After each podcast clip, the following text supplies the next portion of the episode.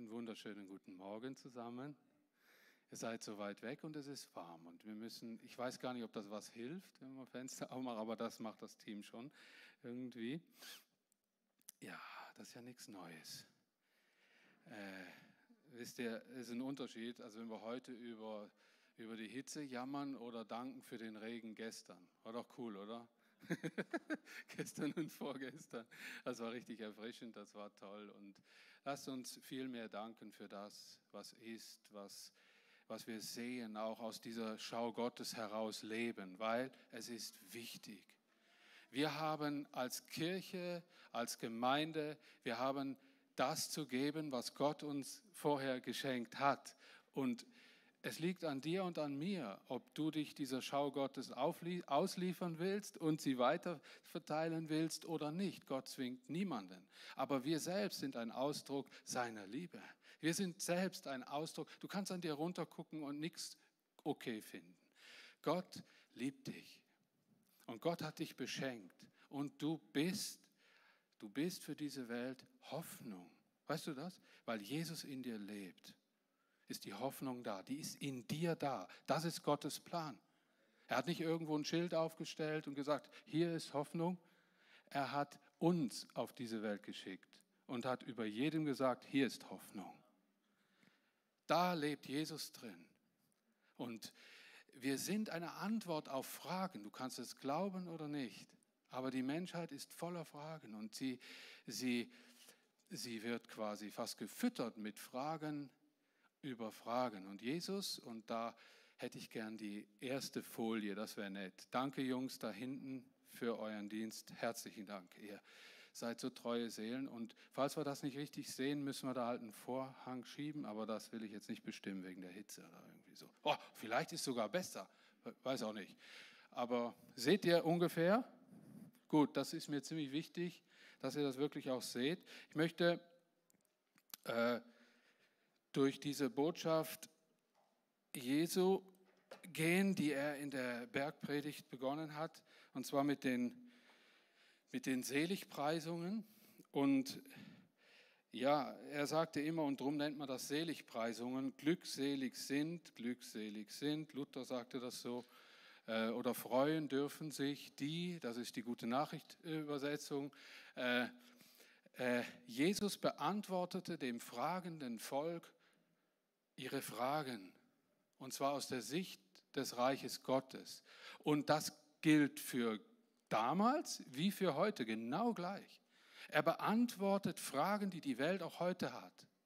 Und die Glückselig, die Seligpreisungen sind nichts anderes als Antworten aus dem Reich Gottes für das Reich dieser Welt, in der wir leben. Und wir gehen mal, ich lese mal die ersten äh, paar Verse aus, warte, ich muss da mal ein bisschen zurückgehen. Genau. Ähm, als er aber das Volk sah, ich habe da versucht, so ein, einigermaßen so ein Bild da rein zu switchen, dass ihr euch das so ein bisschen vorstellen könnt. Als er das Volk sah, ging er hin auf einen Berg. Das ist Matthäus Kapitel 5. Und er setzte sich und seine Jünger traten zu ihm und er tat seinen Mund auf, lehrte sie und sprach. Und etwas für Bibelstudium jetzt noch gesagt, die ganze Bergpredigt erstreckt sich über Kapitel 5 bis Kapitel 7. Da könnt ihr diese ganze Bergpredigt nachlesen. Matthäus 5 bis 7. Und hier fängt er an. Und er sagt, Selig sind, die da geistlich arm sind, denn ihrer ist das Himmelreich. Das ist nichts anderes als eine Antwort auf Geld, Armut, die die Menschen hatten Fragen. Die Menschen der damaligen Zeit hatten Fragen, die die Armut betrafen, ganz sicher.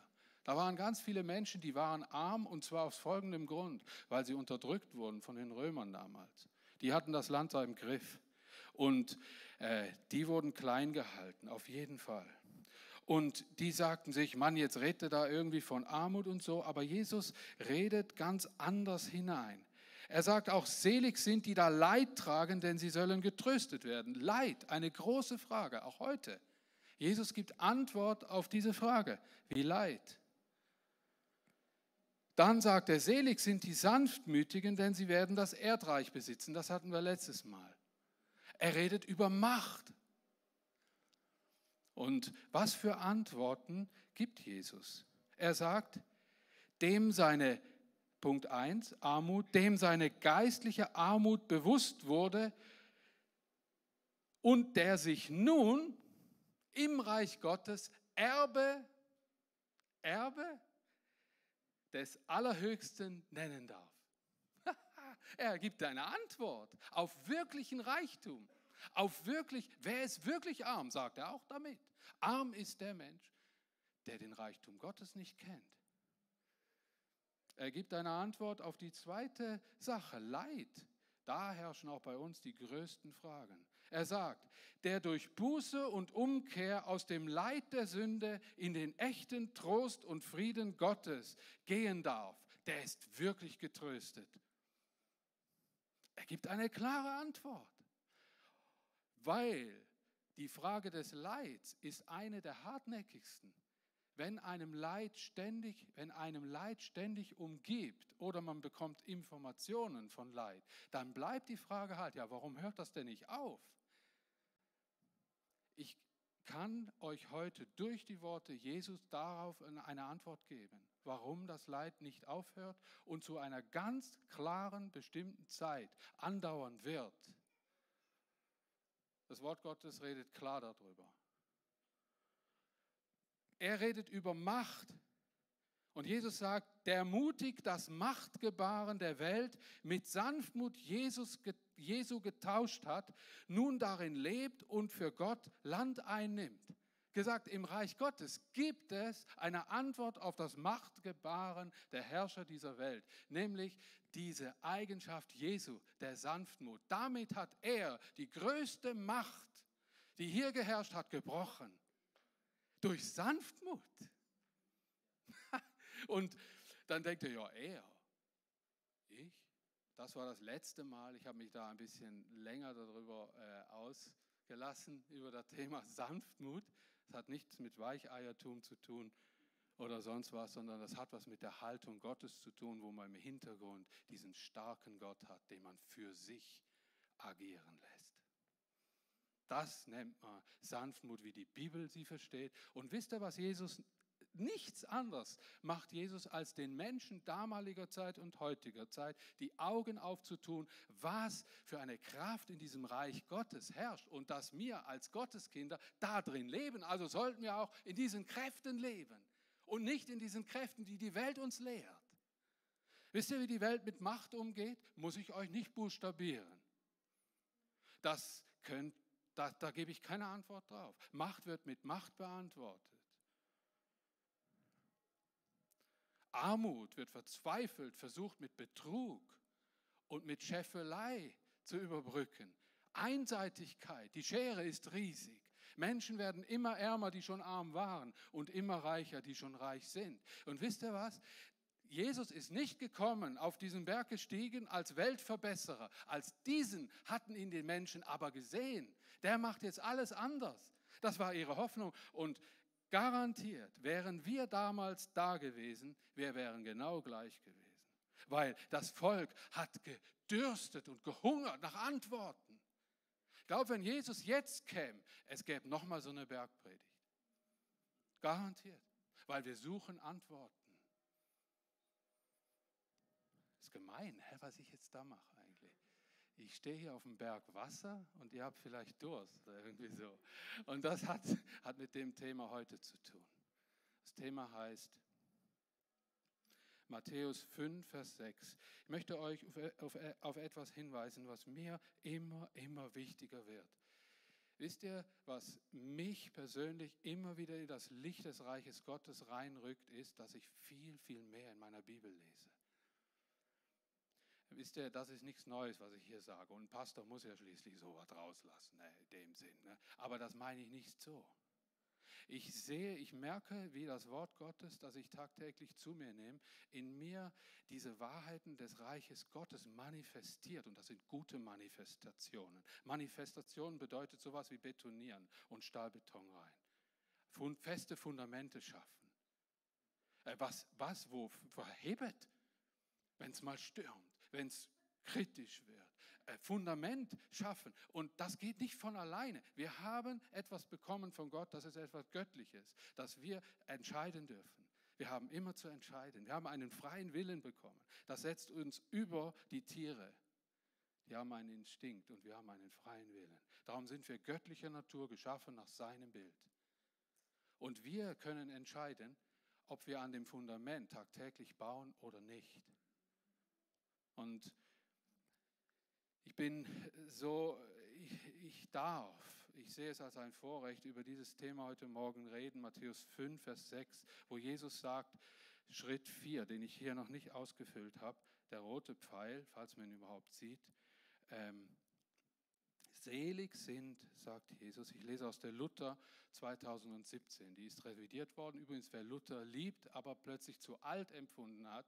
Es ist seit paar Jahren eine neue Übersetzung, also nee, genau, seit 2017 ist, ist äh, eine revidierte Fassung rausgekommen. Äh, dann lest doch da weiter wenn du das immer noch liebst und immer noch Verse in dieser Formulierung in deinem Herzen hast. Hauptsache, das Wort lebt in dir. Das Wort Gottes ist wichtig, weil das sind Zusprüche Gottes, die geben dir Halt. Die geben dir diese Sicht des Reiches Gottes. Und Jesus sagt, selig, die da hungert und dürstet nach Gerechtigkeit, denn sie sollen satt werden. Dieses Wort da unten, da schreibe ich jetzt nicht, da kommt Ungerechtigkeit hin. Jesus hat Antwort auf Ungerechtigkeit. Und wenn die Welt von was voll ist heute, dann von Ungerechtigkeit, oder? Ja. Das geht hin vom ganz Großen bis zum ganz Kleinen in deinem Herzen, in all den kleinen verschiedenen Situationen. Jeder Mensch, es gibt keinen Menschen, ich behaupte das einfach so, der über diesen Erdenrund geht, der nicht leidet an diesen und jenen Ungerechtigkeiten. Woher kommt das? Weil er sieht, dass Recht ungleich verteilt worden ist. Er kommt zu kurz. Gerechtigkeit hat was zu tun mit Dingen und Regeln, die man aufgestellt hat und nachher jeder Mensch gleich damit behandelt werden soll. So ist das Recht entstanden. Und der Sinn dahinter ist, jeden Menschen gleich nach diesen Rechten zu richten. Daher kommt das Wort Gerechtigkeit.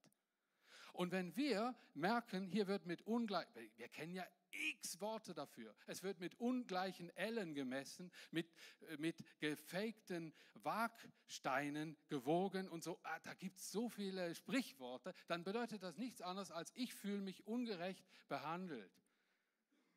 Der ist anders behandelt worden als ich. Ich hätte das Recht, so behandelt zu werden. Und jetzt sagt Jesus, und jetzt tauchen direkt schon Fragen auf. Wenn du jetzt die Seligpreisung liest, äh, Selig sind, das Vers 6, Matthäus 5, Vers 6, selig sind, die da hungert und dürstet nach Gerechtigkeit, Hunger und Durst. Ich habe Brot nicht mitgebracht, ich habe gedacht, das hier nehme ich mit. Wasser. Durst nach Gerechtigkeit, denn sie sollen satt werden. Wisst ihr, was war das für eine Wohltat in den Ohren der Menschen damals?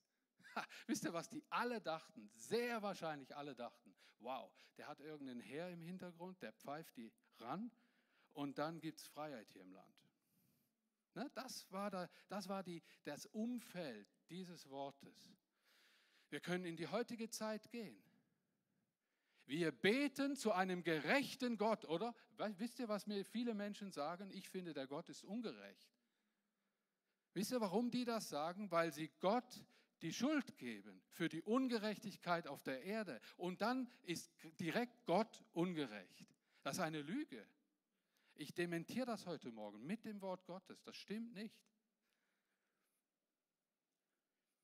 Ich glaube, dass es einen bleibend großen Hunger und Durst nach Gerechtigkeit auf dieser Erde geben äh, dass dieser, dieser Hunger, dieser bleibende große Hunger ist und Durst nach Gerechtigkeit auf dieser Erde. Ich möchte gerne die nächste Folie, das wäre nett.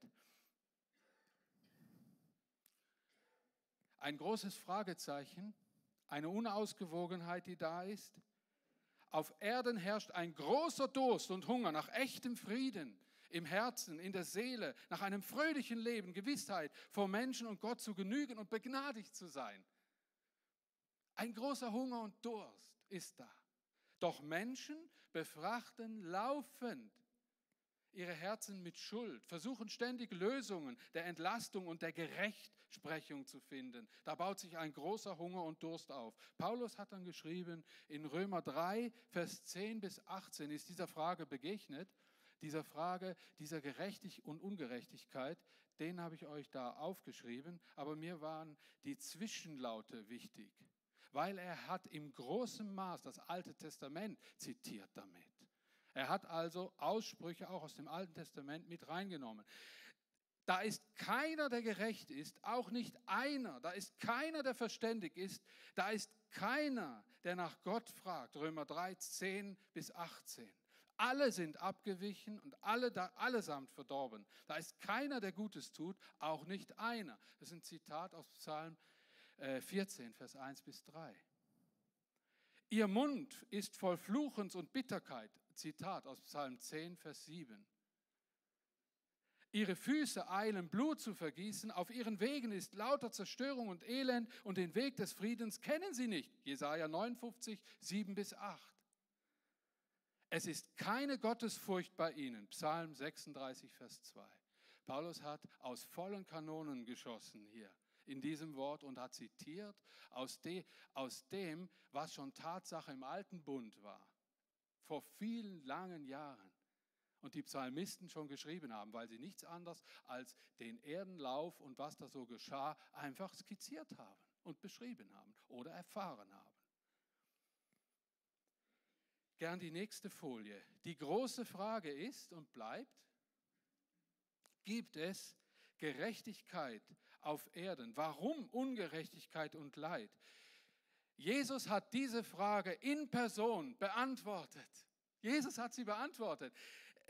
Jesus kam und brachte Gerechtigkeit und Heil. Leid und Ungerechtigkeit ist die logische Folge der Gottlosigkeit. Keine Gottesfurcht, ich mache mal hier so einen Rattenschwanz. Es fängt bei der Gottesfurcht an. Niemand akzeptiert mehr Gott. Und was er sagt, sein Maßstab, das, was er lebenbringend ausspricht über den Menschen, wird als Verbot gedeutet, wird als etwas, was sie nicht wollen, gedeutet. Und es fängt da an. Keine Gottesfurcht. Aus der Gottesfurcht beginnt die Unterdrückung untereinander und aus dieser Unterdrückung, dass die Menschen sich untereinander übervorteilen und unterdrücken, entsteht das Leid. Hier auf Erden selbst wird es keine Gerechtigkeit geben, solange sie nicht, sich nicht alle Menschen zu Gott gewandt haben. Das ist die Aussage der Bibel. Und das ist Wahrheit. Es wird keinen Zustand der Gerechtigkeit geben, solange sich nicht alle Menschen an diesen und zu diesem Gott wenden. Umkehren.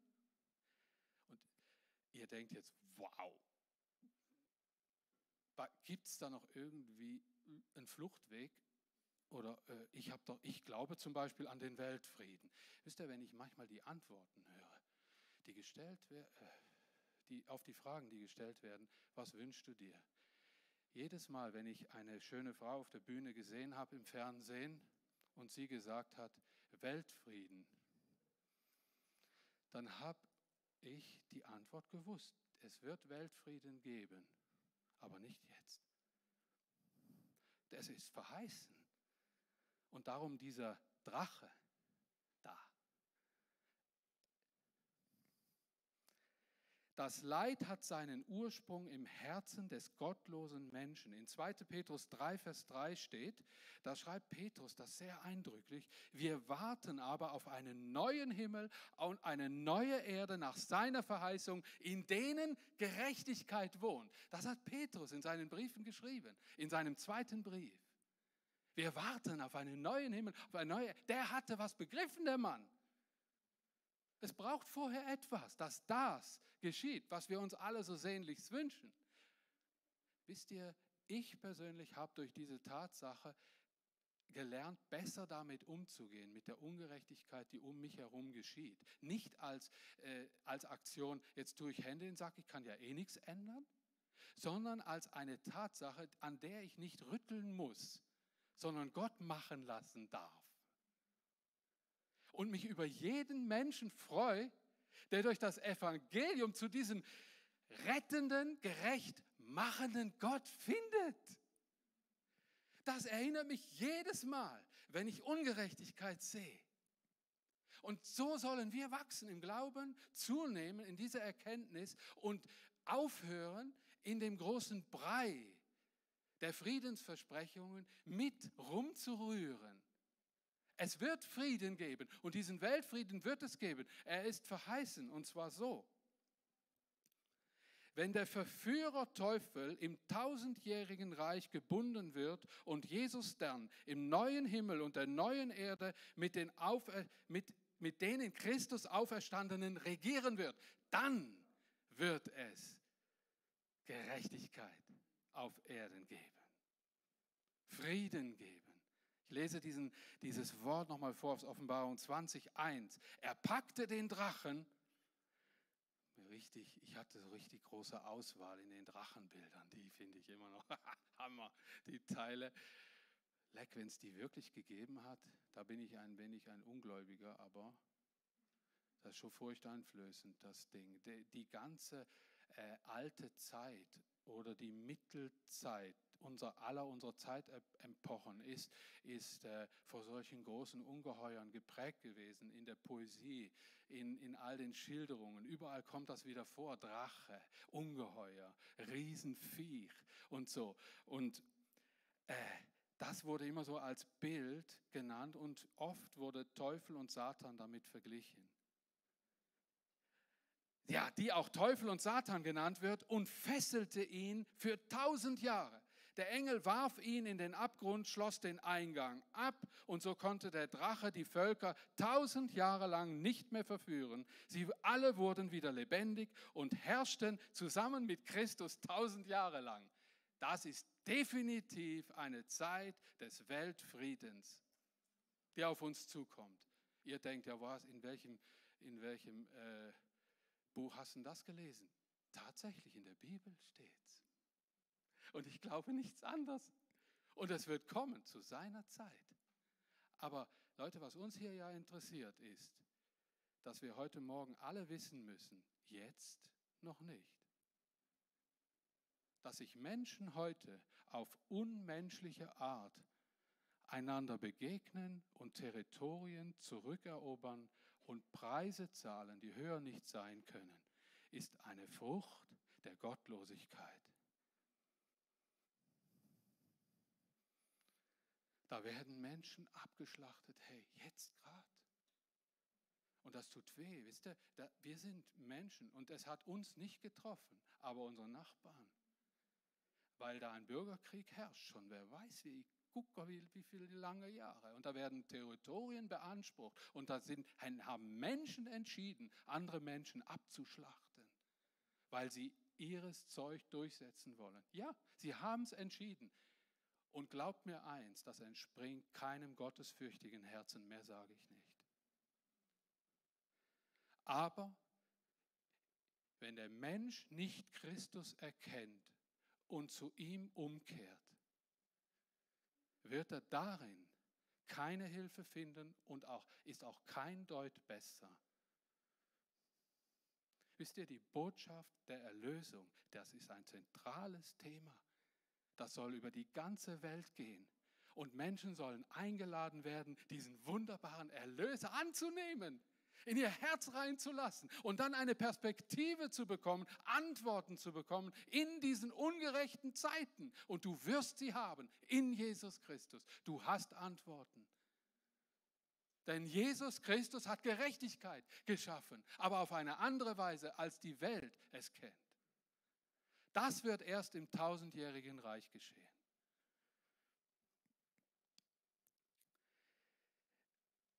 Gern die nächste Folie. Selbstgerechtigkeit statt Gerechtigkeit Gottes. Das große Problem des Menschen ist seine falsche Ausrichtung. Nur bei Gott wird er Rechtsprechung, Gnade und echten Frieden in Christus finden. Nur dort ist auch, die durstlöschende, ist auch der durstlöschende Trank und das sättigende Brot. Er hat ja diese Seligpreisung äh, verbunden mit, denn sie sollen satt werden, oder? Oder der Durst soll gestillt werden, gelöscht werden, ist viel besser. Der Durst nach Gerechtigkeit soll gestillt werden. Und der ist gestillt in Jesus Christus. Wird der Durst nach Gerechtigkeit gestillt. Warum? Jetzt kommt das große Ding. Wisst ihr, es wird definitiv eine Abrechnung geben, denn Gott ist der gerechte Gott aller Zeiten. Er wird Gericht halten auf seinem Thron. Und da wird Folgendes herrschen vor diesem Thron, Gerechtigkeit. Da wird jeder Mensch mit der gleichen Elle gemessen. Ich zitiere nur die Bibel damit. Gottes Wort. Da werden alle Menschen, du und ich, vor dem Thron Gottes entscheiden müssen. Und jetzt kommt das Entscheidende. Jesus hat etwas Unfassbares gemacht. Wenn du vor diesem Thron erscheinst und du hast dich für Jesus Christus entschieden, dann wird Gott dich gerecht gemacht sehen in seinem Sohn. Eine absolute Gerechtigkeit wird herrschen. Da gibt es keinen Gott, der schon mal einfach sagt, äh, ja, ähm, so quasi, da gibt es keine Mauschelgeschäfte. Man kann sich nicht in den Himmel reinmogeln. Man kann sich auch nicht reinkaufen. Man kann sich auch nicht mit guten Werken reinbeamen. Es geht Gott darum, dass der Mensch akzeptiert, dass er sein Werk am Menschen durch seinen Sohn Jesus Christus akzeptiert und dann das glaubt, wirklich glaubt, im Glauben annimmt und sagt, durch Glauben bin ich gerecht. Eigentlich vor dem Thron müsste ich kurz und klein gemacht werden vor dem Thron Gottes, weil ich bin mir meiner Schuld wohl bewusst. Ich weiß nicht, wie deine Antwort wäre, wenn du Jesus nicht hättest oder du, der du Jesus noch nicht kennst und hier sitzt oder jetzt zuschaust. Äh, wenn jetzt hier Gericht gehalten würde und du würdest dich fragen, wie werde ich wohl abschneiden, wenn ich dran bin? Und Gott Gerechtigkeit ausübt. Wisst ihr, wie Gott Gerechtigkeit sieht? Er sieht sie in seinem Sohn gemacht und geschaffen. So toll, oder? In, in wem er seinen Sohn sieht, der ist gerecht gemacht. Wehe denen, die das ausnutzen. Das Wort sei immer auch gesagt. Es geht hier nicht darum, dass du jetzt hier rausspazierst und sagst, ich bin ja, ich habe ja Jesus angenommen, jetzt mache ich, was ich will. Wisst ihr, das Leben mit Jesus äußert sich in einem Leben, das eine Schau bekommt, wie man mit Leid, mit Geld, mit Armut, mit Macht umzugehen hat, weil das Wesen Jesu in dir drin ist. Das ist nicht eine theoretische Sache, weil der Heilige Geist wirkt Jesus in dir. Er ist der Paraklet, der da ist. Das ist nicht nur ein, nur ein mündliches Bekennen und nachher ist alles prima. Viele Christen versuchen sich, scheinbare Christen versuchen sich so durch ihr christliches, religiöses Leben zu mogeln, haben aber nie eine Beziehung mit Jesus wirklich gehabt. Wisst ihr, wie die Antwort auf die Ungerechtigkeit ist die Gerechtigkeit in Christus Jesus lebendig in uns geschaffen, gemacht. Und dieser Durst hat Jesus gemeint, diesen Durst. Und, und wir als seine Beauftragten kann man sagen, wir sind quasi gesendet, um die Menschen diesen Durst an den Menschen zu stillen und zu sagen, es gibt jemanden, der deinen Durst stillt. Denn du hast Hunger und Durst, gerecht zu sein vor diesem lebendigen, mächtigen Gott. Und ich weiß eine Quelle lebendigen Wassers. Übrigens, da hat es noch ein paar ganz gute Beispiele, wo Jesus auch zitiert hat. Das möchte ich auch nicht versäumen, das werde ich dann auch noch schnell denn noch sagen. Große Ziele, falsche Richtung. Der Mensch hat schon immer probiert, selbstgerecht zu sein, um an dieser Option, Jesus Christus anzunehmen, die ich eigentlich gar nicht verstehe. Wisst ihr, es ist ganz interessant, äh, wie oft der Glaube an Jesus Christus vielen Menschen zu einfach ist. Einfach zu simpel. Die erwarten was hochkompliziertes und können mit der, vor lauter Gnade, die können mit der Gnade nicht umgehen und gehen da noch jahrelang dran vorbei. statt sie einfach anzunehmen. Und wisst ihr, wisst ihr, was schön ist, wenn wir äh, für Jesus und in Jesus leben? Äh, diese, diese Eigenschaft, die wünsche ich jedem von uns, dass ihr die Seiten wechselt. Und dass ihr nicht das, was in der Welt passiert, als normal erachtet. Das ist unnormal. Das ist unnormal. Du hast die Seite schon gewechselt zum Normalen. Wisst ihr, wenn, wenn du mit jemandem redest, äh, dass du einem geradeaus mal sagen kannst, ich finde das komplett schräg, dass du Gott nicht kennst. Versteht ihr, was, was ich meine? Jesus in dir macht das. Ich habe das mal, ich habe das nicht zum ersten Mal jemandem gesagt. Das ist spannend. Da kannst du was auslösen. Äh, und die sind sehr ehrlich, die Leute. Die sagen dir dann auch, was, was sie schräg finden. Cool, super. Aber hey, wenn du als Duckmäuser rumläufst, dann wechsel mal endlich die Seiten. Du bist ein, wenn du dich für Jesus entschieden hast, ihn bekennst, äh, still, leise, proklamativ, menschenfreundlich eher zurückgezogen, ist ganz Wurst. Jesus lebt in dir. Du lebst auf der Seite der Normalität. Und, und Jesus sitzt da. Äh, das war das erste Foto. Jesus sitzt da auf dem Berg und redet Normales aus dem Reich Gottes. Er sagt, hier auf der Erde müsst ihr nicht, müsst ihr nicht suchen nach Gerechtigkeit. Bei mir ist Gerechtigkeit zu finden. Wer von mir wirklich Gerechtigkeit will, der soll zu mir kommen. Ich gebe ihm Wasser. Äh, wenn du danach dürstest, gib dir mein Wasser. Du wirst Gerechtigkeit erleben. Wenn du Hunger hast, ich gebe dir mein Brot. Jesus hat das gesagt nachher. Johannes schreibt da sehr viel davon im Johannesevangelium, wo Jesus sagt, ich bin das Brot des Lebens. Oder er sagt, ich bin das Wasser.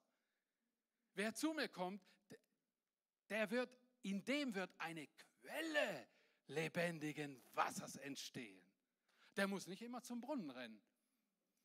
Und aus dieser Quelle wird er leben, jeden Tag.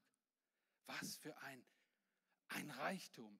So, ähm, ich möchte noch ein paar Sachen erwähnen und dann kommen wir auch zu diesem komischen Bild, das gar nicht dahin passt irgendwie, gell, zu dem Zug, zu dem Bummelzug. Ähm, aber da hat es eine Geschichte dazu. Ich möchte noch einmal so ein paar Sachen zusammenfassen. Fünf Punkte. Fünf. Nicht in Traditionen und Religionen ist wahre Gerechtigkeit zu finden. Sie liegt allein in der Gnade Jesu Christi. Punkt 2. Bedürfnis nach, Bedürfnis nach Erfolg, das Richtige tun, große Ziele, aber nur seine Selbstverwirklichung suchen, führt nicht in die Gerechtigkeit, die Jesus meint. Führt dich nicht zum Ziel. Sie führt dich in die falsche Richtung. Hunger und Durst nach Zufriedenheit suchen und stillen zu wollen, aber nicht bei Gott, wird dich niemals sättigen oder deinen Durst löschen. Niemals. Gesegnet sein wollen, christlich sein, aber sein Leben nicht ändern und nicht Christus übergeben und mit ihm zu leben, wird dir nicht helfen.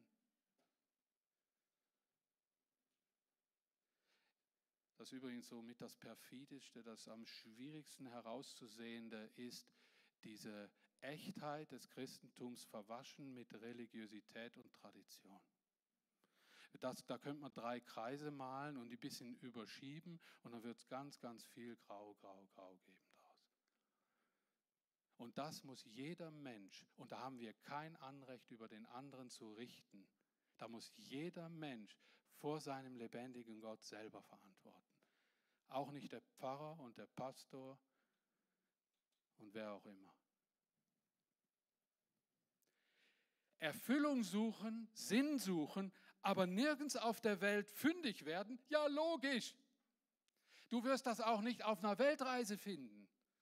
Wisst ihr, wie viele Leute sich schon auf die, auf die Suche gemacht haben, nach Heim gekommen sind und lediglich ein paar tolle Erfahrungen mit heimgebracht haben? Gesucht allerdings hatten sie diesen lebendigen Gott. Den hätten sie auch zu Hause haben können. Die Weltreise ist aber auch schön gewesen. Such nicht das Falsche auf den Wegen auf dieser Erdenreise, die du durchlebst. Reise sie, aber finde Jesus hier und jetzt. Gibt es noch eine andere Version? Da komme ich dann beim Thema Jona drauf. Gibt Leute, die rennen weg davon und können es auch nicht. Ähm, aber wisst ihr, wie schön das ist? Wir hatten da letzthin mal so eine Begegnung. Wir sind spazieren gegangen bei uns im Ried und da kam jemand, der hat den, äh, den ähm, so einen Pilgerweg fotografiert und äh, würde dann so ein Buch darüber schreiben. Kolumban. Die Strecke vom Kolumban hat er so mit, mit Fotos und so für einen Verlag. Also so ähnlich wie der Jakobsweg und er hat den Kolumbansweg. Der führt hier ganz nah bei uns vorbei, geht durch Burga durch, Richtung St. Gallen. Das ist eine ganz spannende Geschichte von Mönchen aus vergangener Zeit. Super Teil. Äh, ein guter Freund aus Burga hat mich da richtig informiert, eine ganze Stunde lang. Ich habe da was richtig gelernt. Und, äh, und dann kam, dann sind wir spazieren gegangen, Frau und ich, und dann hat zufällig der das gefüttert Foto und so und geschrieben und alles Mögliche. Und dann hat man ein tolles Gespräch. Wisst ihr, der hat kaum den Mund aufgemacht, da habe ich schon gespürt, er hat eine andere Art des Glaubens, aber in uns lebt der gleiche Gott. Wisst ihr, egal wohin du gehst, die Gotteskinder erkennen sich immer. Das, können auch Japaner sein, äh, wo du überhaupt nichts verstehst. Ich finde Polnisch auch schwierig. Äh, äh, äh, versteht ihr, was ich meine? Der Geist Gottes offenbart in dir und in mir. Wir treffen uns auf unseren Erdenreisen. Wir müssen aber Gott nicht in Neuseeland suchen. Er ist übrigens auch hier. Aber mach deine Reisen mit Gott. Wenn du in eine Ferien gehst oder so, jetzt bald oder irgendwie so, Gott ist bei dir und er offenbart sich. Er ist mit dir unterwegs. Und du kannst in dieser Gradheit dastehen und sagen, er hat mich gerecht gemacht, mich ungerechten Mensch. An mir finde ich nichts Gerechtes, aber an mir ungerechten Mensch, er hat mich gerecht gemacht aus Gnade. So schön. Ja, ich möchte euch äh, die Geschichte vom Bummelzug noch äh, erzählen. Der Mann im Bummelzug. Boah, ey, ist das uralt, das Bild? Wahrscheinlich, ja. Auf jeden Fall, darum geht's. Ein Mann sitzt im Bummelzug. Bei jeder Station streckt er den Kopf aus dem Fenster, liest den Ortsnamen und stöhnt. Nach vier oder fünf Stationen fragt ihn besorgt sein Gegenüber, Sie, excuse, tut Ihnen etwas weh? Sie stöhnen so entsetzlich. Da antwortet er, ja eigentlich müsste ich schon lang aussteigen. Ich fahre dauernd in die falsche Richtung. Aber wissen Sie, hier ist so schön warm drin. Also Geschichte aus dem Winter, eine erfrischende Geschichte. Und jetzt denkst du, das schon alles. Ich glaube, dass ganz, ganz viele Menschen im Bummelzug sitzen. In solch einem Bummelzug. Sie wüssten da drin, sie müssten schon lange aussteigen und die Richtung ändern. Aber hier ist so schön warm drin. Wisst ihr, hören wir nie auf, für unseren Nachbarn zu glauben, zu beten, einzustehen. Für unsere Kinder, wo wir denken, da ist Hopfen und Malz verloren gegangen. Und wir finden uns ab mit Richtungen, die komplett in die falsche Richtung führen, stehen wir auf. Schauen wir, dass wir in der richtigen Richtung unterwegs sind und beten für unsere Allernächsten, die sich im Bummelzug bequem gemacht haben. Letztlich wird der Heilige Geist sein und das, und das Führen Gottes, das diese Menschen bewegen wird. Weil ich glaube, dass dein Gebet hat eine, Trag, eine ganz schwere Tragweite vor Gott. Er liebt dich, du bist wichtig. Du bist nicht ein Gebet unter Tausenden. Du, dein Gebet ist wichtig, dein Anliegen. Wenn ich weine über meine engsten Angehörigen und meine Familie, äh, ich darf hier nicht zu viel erzählen, dann, ich glaube, wenn es mich bewegt, wenn was passiert, dann bewegt das das Herz Gottes. Wenn dein Herz weint, weint seins auch. So liebt er dich. So, so, so stark ist diese Rechtsprechung. Du bist gleichwertig, verstehst du? Er sieht dich nicht jedes Mal an und denkt, du Loser. Ich musste dir schon so viel vergeben. Jetzt mach mal vorwärts. Verstehst du? So sind wir. Wir gehen so oft mit anderen Menschen um und denken, der ist da strapaziös, der Typ. Der, der hat mir jetzt schon ordentlich rausgefordert. Gott ist nicht so. Gott ist göttlich. Wir sind beschränkt da drin. Da komme ich zum letzten Punkt, der mir drum so sehr wichtig ist. Echt sehr wichtig ist. Äh, in Folie 5 die nächste gerne. Das ist die letzte, glaube ich, ja. Äh, wisst ihr, um das nochmal zusammenzubinden, die Bergpredigt ist also, das haben wir jetzt gehört und lang und deutlich habe ich da ein paar Worte drüber verloren, äh, ist keine Anleitung zur Weltverbesserung. Die, die Anleitung zur Weltverbesserung liegt in der Person Jesus Christus, im Gott, der Mensch wurde und Lösungen geschaffen hat. Jesus führt seine Zuhörer zur Quelle des Lebens. Durch den Heiligen Geist in uns breitet sich das Reich Gottes aus und dort ist in Christus Jesus Wasser und Brot des Lebens zu finden. Dort. Bitte, und das als Output aus dieser Erkenntnis, wenn hier Ungerechtigkeit stehen würde und du weißt jetzt, ich habe diesen Zugang zur Gerechtigkeit Gottes, den es hier noch nicht geben wird auf der Erde, aber in mir lebt die Gerechtigkeit Gottes, ich bin gerecht gemacht, dann geh auch so hin und behandle deinen Nächsten so. Was nützt, wisst ihr, es gibt so einen, so einen Spruch, den wir in Deutschland immer so, so gebraucht haben. Es gibt nichts Gutes, außer man tut es. Oder? Und das ist was Gutes. Und dazu, und jetzt kommt die große Erkenntnis, die mir kam gestern beim Rumschrauben, äh, dazu gehören auch Worte, nicht nur Taten. Dazu gehören auch Zusprüche. Wisst ihr, wie viele Menschen Durst haben, von dir geachtet oder respektiert zu werden? Mal zu hören, was du Schönes siehst über ihm und an ihm? Wir können tatsächlich, und jetzt mache ich das mal, wir können tatsächlich aus einem überaus gefüllten, was steht da drauf, Saskia Naturell Wasserschrank, ohne Ende Pullen rausnehmen und den anderen zu trinken geben. Durch eine kleine Bemerkung, durch eine Manifestation auf göttlicher Ebene über seinem Leben. Wenn wir sagen, Gott segne dich und ihm damit die Liebe Gottes und die Rechtsprechung, den Frieden Gottes wünschen, ist nichts anderes als so eine Pulle Wasser zu nehmen, zu sagen, hier trinke, trinke. Hier ist das Wasser, nach dem du suchst. Wer das denn nachher will, machen will oder selber Durst hat oder was, das Zeug nehme ich nicht mehr nach Hause. Übrigens, ich habe noch überlegt, ob ich die Kühlschränke füllen soll. Die waren aber leider gefüllt mit Sola. Äh, Essen. Ihr müsst die wahrscheinlich selber erstmal in den Kühlschrank stellen. Aber die sind neu, gell? das sind nicht uralt oder irgendwie so. Äh, dürft ihr euch so eine Flasche als Erinnerung an das Thema äh, wirklich mitnehmen. Aber mein Herzensanliegen ist, dass ihr nicht nur theoretisch etwas versteht, sondern dass ihr rausgeht und das Reich Gottes lebt, ausübt. Das ist der Sinn und Zweck vor allem, oder?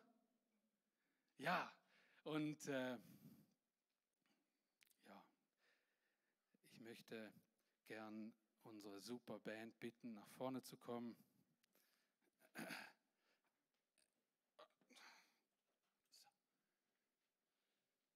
Und möchte mal nur Folgendes machen. Dieser, diese Auseinandersetzung mit dem Thema soll einfach mal nur darin bestehen, dass du dich entschließt, während der Lobpreiszeit aufzustehen und dir so eine Pulle Wasser zu holen. Und dann dich wieder hinzusetzen und über das Ganze mal nachzudenken und die, deine Sicht mal zu öffnen über diesen Tatsachen, über die wir heute gesprochen haben, diese Tatsachen des Reiches Gottes. Ich möchte diese Zeit, wenn ihr einfach äh, instrumental, ah ja, die sind noch nicht fertig, gut, äh, möchte ich gern, gibt es eventuell noch ein, na, das ist die Folie, hier, genau. Diese Verse möchte ich noch mal gern laut lesen, weil das ist für mich wie, als wenn ich in, in, in als wenn ich, äh, wisst ihr, in den letzten Tagen hatte ich einen Riesendurst. Ihr auch? Hör mal, und so ein eiskaltes Teil irgendwie, Tonic oder Cola, das ungesund macht nicht. Äh, äh, Wasser, genau, Wasser. Und ah, du schwitzt wie verrückt und du löscht deinen Durst. Wisst ihr, da habe ich gar nicht viel drüber gesagt. Aber wenn man Menschen, die wirklich Durst haben und dann zur Quelle kommen, das ist ein und alles. Ich glaube, das Schlimmste, was es gibt auf, äh, an menschlicher Entsagung, ist äh, Durst. Das ist das Schlimmste. Und dann erst kommt Hunger. Aber wenn ich diese Verse lese, dann denke ich an so eine, wisst ihr, von was ich immer geträumt habe als Kind? wo der Fernseher aufkam und wir zum ersten Mal Werbung gesehen haben. Da gab es eine Werbung von, äh, wie heißen die Tüten nochmal mit der Orangina drin, die wir auch unten im Bistro haben? Wie heißt Capri-Sonne. Capri-Sonne. Hey, die hatten eine Werbung. Die hatten eine Werbung. Da wollte ich als Kind immer in den Fernseher springen und in Capri-Sonne baden. Weil ich habe gedacht, das ist. Und dann hat man noch so ein Buch über Schlaraffenland. Und das war meine kindliche Fantasie. Und wisst ihr, wenn ich die, das erfrischende Evangelium und diesen Jesus Christus, der so viel für mich gemacht hat, sehe und die gleiche Begeisterung empfinden kann, dann freut sich Gott über seine Kinder, die, die, die das abholen, freiwillig. Ich will, dass du meinen Durst stillst. Also, jetzt seid ihr fertig, gell? Ich habe so lange geschwätzt. Äh, Martin, könnt ihr ähm, während dem Instrumental, das wäre nett.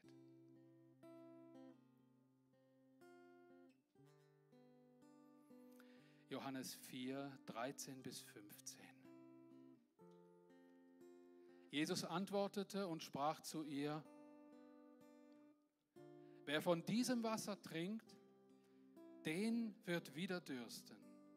Wer aber von dem Wasser trinkt, das ich ihm geben werde, den wird in Ewigkeit nicht dürsten, sondern das Wasser, das ich ihm geben werde, das wird in ihm eine Quelle des Wassers werden, das in das ewige Leben quillt. Spricht die Frau zu ihm, Herr, gib mir dieses Wasser, damit mich nicht dürstet und nicht, nicht herkommen muss, um zu schöpfen.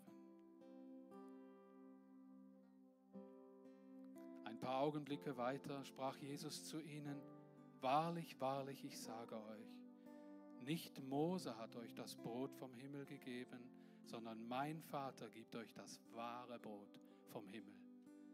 Denn dies ist das Brot Gottes, das vom Himmel kommt und gibt der Welt das Leben. Da sprachen sie zu ihm, Herr, gib uns alle Zeit solches Brot. Jesus aber sprach zu ihnen, ich bin das Brot des Lebens, wer zu mir kommt, den wird nicht hungern. Wer an mich glaubt, den wird nimmer mehr dürsten. Amen. Und jetzt fühlt euch frei, euch hier bei den Wasserflaschen dann zu bedienen und Lobpreis zu halten zur Ehre Gottes.